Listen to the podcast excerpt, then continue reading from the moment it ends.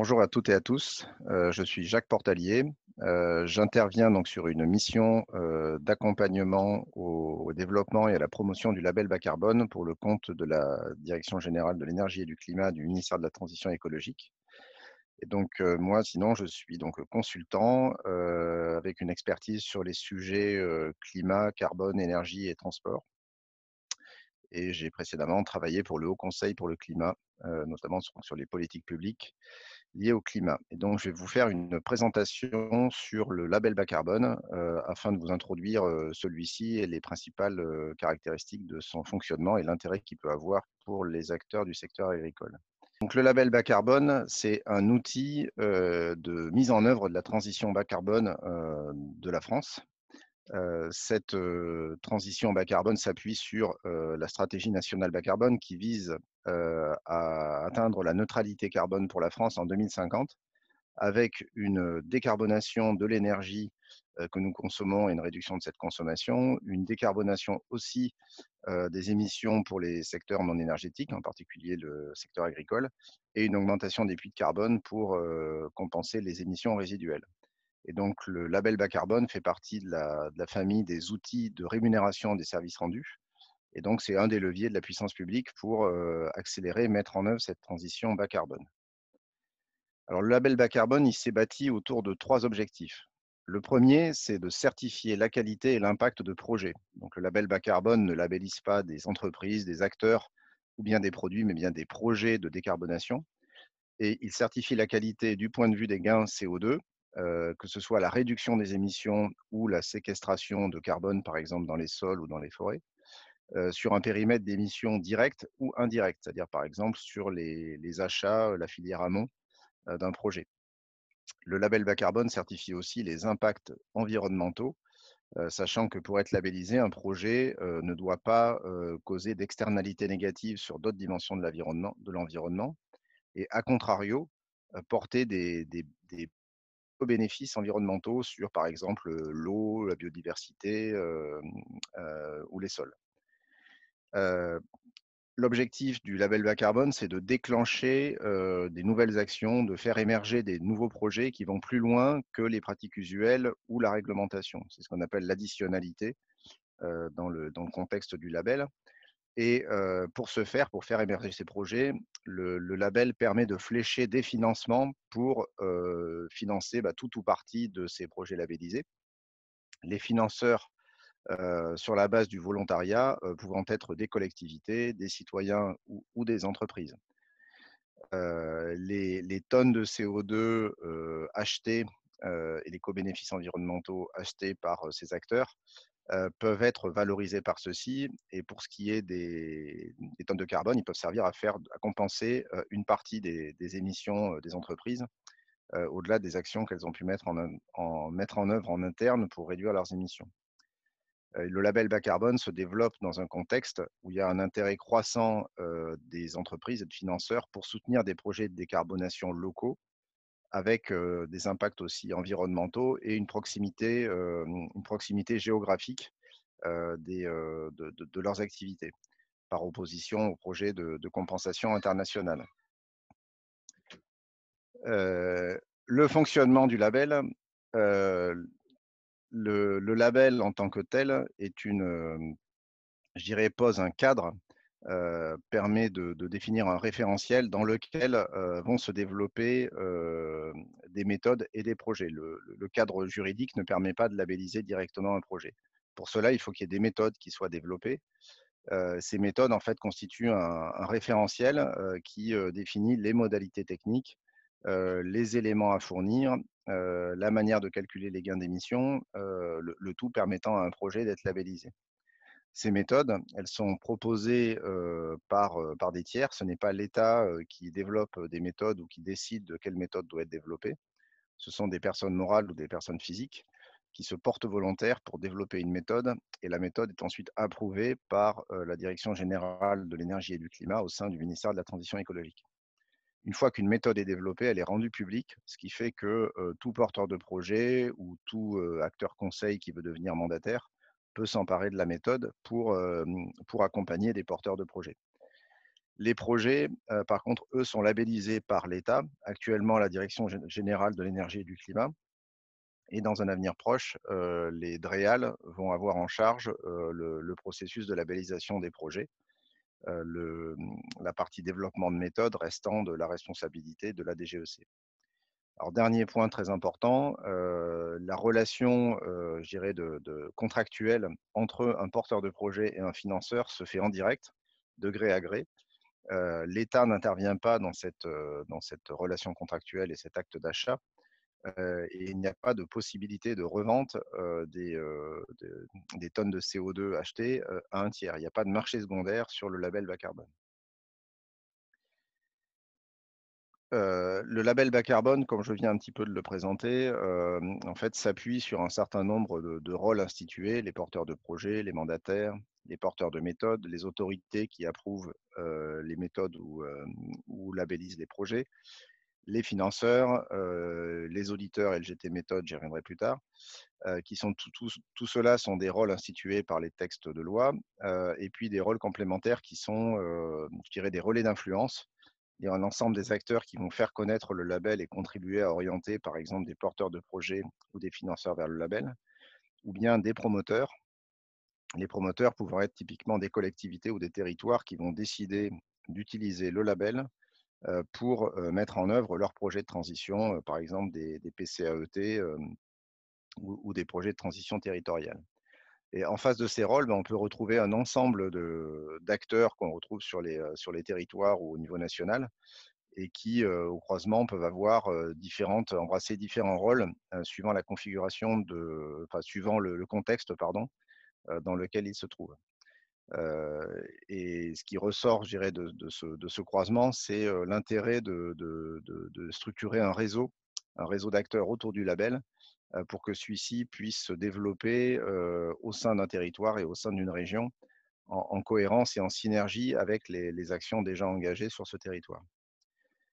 Très rapidement, pour aller un petit peu plus loin sur le, fonctionnement du label, le développement des méthodes est un processus qui prend en gros une année avec d'abord un porteur de méthode qui notifie le ministère de son intention de, développer une méthode et le ministère lui fait un retour sur l'éligibilité, ce qui lui permet d'engager à peu près sereinement les travaux de développement qui vont durer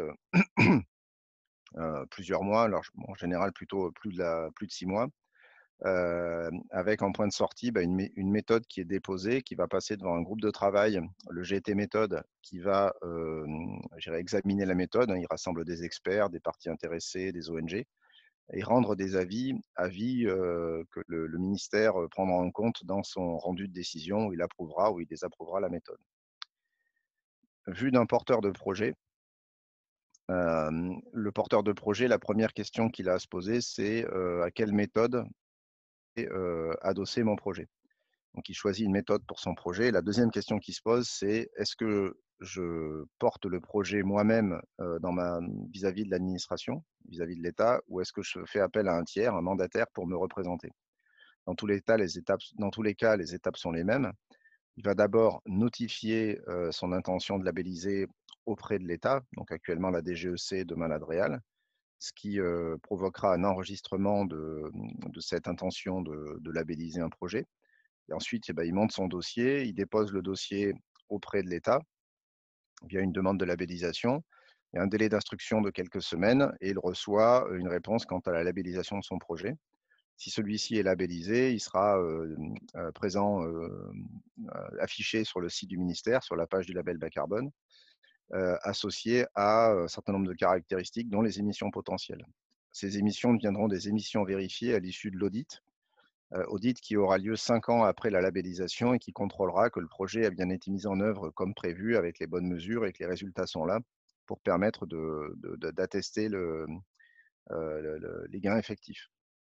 Du point de vue de la relation entre le financeur et le porteur de projet, le contrat de financement peut intervenir à tout moment dans le processus de labellisation, dès l'intention de, déposer un projet, ce qui sécurise le porteur de projet et permet au financeur aussi potentiellement d'influencer le, contenu du projet, puisqu'il peut être intéressé à son contenu, puisque derrière lui, il va pouvoir communiquer sur le fait qu'il soutient un projet et sur les caractéristiques du projet. Ou à contrario, le financeur peut nouer, nouer relation contractuelle avec le porteur de projet après la labellisation, auquel cas bah, il va acheter un projet sur étagère. Donc, comme je le disais tout à l'heure, la relation contractuelle entre le financeur et le porteur de projet n'est pas, l'État n'en est pas partie prenante. c'est une relation directe entre les deux. Et donc, ils ont la possibilité de négocier les clauses qu'ils mettent dans le contrat. Il n'y a pas de contrat type ou de cadre contractuel standard pour, pour entre financeurs et porteurs de projet. ce sujet de la mise en relation d'un porteur de projet avec un financeur est un, sujet important et une question qui revient régulièrement dans les différents échanges qu'on a pu avoir auprès de dans les différentes régions de France. Aujourd'hui, il y a trois, dirais, trois cas de figure qui, se présentent et qui sont aussi un peu à la main de, ce que les, institutions du territoire veulent mettre en œuvre. On dire, il y a la, partie qui est portée par des mandataires. Certains partent des projets, collectent un ensemble de projets et vont démarcher les financeurs pour, pour trouver des financements. Et à l'opposé, nous avons des, des, mandataires qui, eux, vont d'abord démarcher les financeurs et ensuite vont chercher des projets qui correspondent aux attentes des financeurs. Donc ces deux cas de figure existent suivant les mandataires auxquels on s'adresse. Et après, il y a la, l'option d'une animation à une échelle territoriale donnée. Alors, soit via une plateforme digitale, une place de marché label bas carbone, qui peut permettre de, de, donner à voir les projets au monde des financeurs et, réciproquement, donner à, voir au monde des porteurs de projets les financeurs qui recherchent des projets. C'est ce que a fait par exemple la, la, le territoire de La Rochelle qui a développé une coopérative carbone. Vous pouvez trouver pas mal d'informations sur Internet sur ce projet. Et il y a d'autres territoires qui s'intéressent à ce, à ce concept ou bien via des animations autour du label qui peuvent être mises en place par des acteurs du territoire pour faire se rencontrer porteurs de projets et financeurs à fréquence régulière comme je le disais, le, projet, le label bas carbone va évoluer, vers une, déconcentration de l'instruction des projets. Donc, les méthodes vont rester de responsabilité euh, du ministère. Et vous avez sur cette planche les liens, l'adresse mail de la, responsable nationale sur le label bas carbone. Et côté de Réal, c'est Hugo Clovis de l'Adréal Pays de Loire qui sera le, pilote euh, pour le déploiement, l'instruction et la labellisation des projets. En termes d'avancement et concernant le secteur agricole, aujourd'hui, nous avons trois méthodes qui sont actuellement approuvées.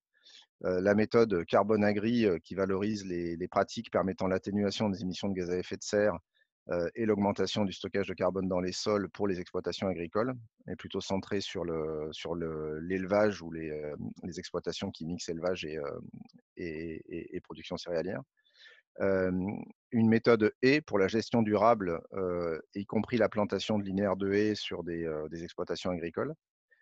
et enfin, la, la, méthode plantation verger, donc qui valorise la plantation de verger sur certaines surfaces qui n'étaient pas arboricoles précédemment, certaines surfaces étant éligibles, d'autres non, mais ça, il faut regarder dans le détail de la méthode. Il y a en parallèle trois méthodes forestières approuvées. Il y a d'autres méthodes en cours de, ou des évolutions de méthodes en cours de développement au sein du ministère, avec des, notamment des extensions sur les méthodes grande culture, des méthodes liées aux intrants sur la production agricole, ainsi que des méthodes pour adresser les sujets des élevages, de l'élevage porcin, ovin et caprin.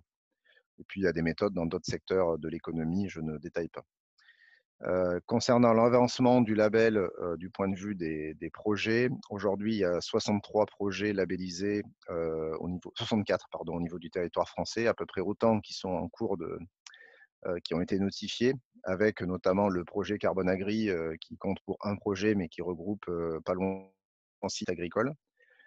et côté côté Pays de Loire, Aujourd'hui, il y a deux projets de reconstitution de forêts dégradées labellisés, sept, projets de balivage. le reste, ce sont une dizaine de projets forestiers notifiés et 22 sites agricoles qui sont portés par le projet global Carbone Agri. Et puis, il y a un, premier projet autour de la méthode E qui est en cours de labellisation, puisque c'est la, région Pays de Loire qui a d'ailleurs porté la méthode E ici, vous avez une illustration de ce qu'on trouve sur la page internet du label bas carbone et qui présente, je dirais, les projets. avec des éléments descriptifs, qui est le porteur de projet, quand est-ce que ça a été labellisé, la durée du projet, l'éco-bénéfices qui sont portés par le projet. Et vous avez ici les émissions potentielles et puis au fur et à mesure que le, projet sera audité, passera en vérifié ou reconnu. À noter que sur cette page-là, les éléments concernant le financement ne sont pas exhaustifs, au sens où les porteurs de projet n'ont pas d'obligation de faire remonter l'information du fait qu'ils ont trouvé un financeur ou pas. Donc par défaut, les projets sont en recherche de financement, mais en réalité, ils peuvent être d'ores et déjà financés.